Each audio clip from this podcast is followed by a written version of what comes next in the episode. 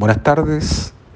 El día de hoy, personal de la PDI de Villa Alemana, específicamente de la agrupación de microtráfico cero, en virtud a una orden de investigar emanada de la Fiscalía Local de Villa Alemana, se logró establecer fehacientemente que en un domicilio de la calle Madrid de esta comuna existía una persona que se estaba dedicando al microtráfico de drogas.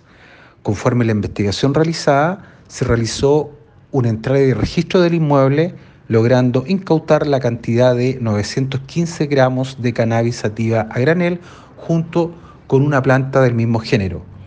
Evidencia que fue remitida al Servicio de Salud y fue detenido una persona mayor de edad, quien será puesto a disposición del Tribunal de Garantía el día de mañana.